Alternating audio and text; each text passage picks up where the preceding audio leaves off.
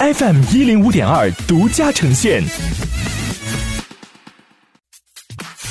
好奇心日报，News Online。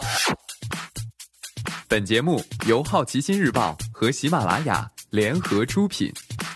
今天涉及到的关键词有：蒋凡、沙特主权基金、湖北、纽约、TikTok 演唱会。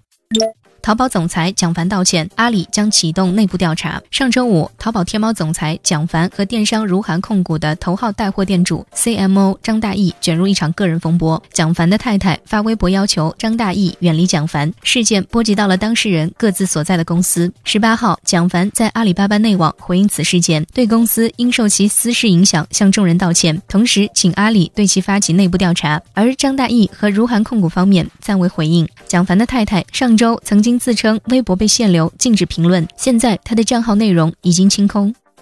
沙特主权基金海外抄底，买入英超球队、邮轮公司和石油公司股份。上周四，沙特主权基金以三亿英镑买下英超球队纽卡斯尔。这项交易已经谈了几个月。一月下旬，《华尔街日报》报道说，双方在谈判收购。当时纽卡斯尔要价三点四亿英镑，但沙特并没有接受。三个月后，形势变了，英超联赛可能取消，并因此要向媒体赔偿五千万英镑。现在看上去，今年也很难让观众进场观赛。最终，沙特以八八折拿下。纽卡斯尔，湖北二零二零年高考时间确定。教育部二零二零年三月三十一号公告，二零二零年全国普通高等学校统一招生考试延期一个月举行，考试时间为七月七号至八号。其中，北京、湖北省的高考时间稍晚研究决定。四月十九号，湖北省宣布二零二零年高考时间为七月七号至八号。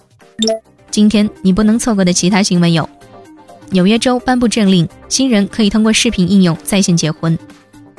TikTok 迎来首位海外新高管，文一地产筹备上市，农产品流通基本恢复正常，价格稳中有跌。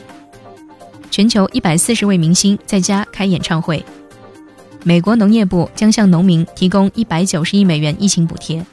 以上就是今天好奇心日报 New Sunlight 的全部内容，也欢迎你把刚才的收获告诉周围的朋友。好奇心日报 App，高颜值新闻媒体，让好奇驱动你的世界。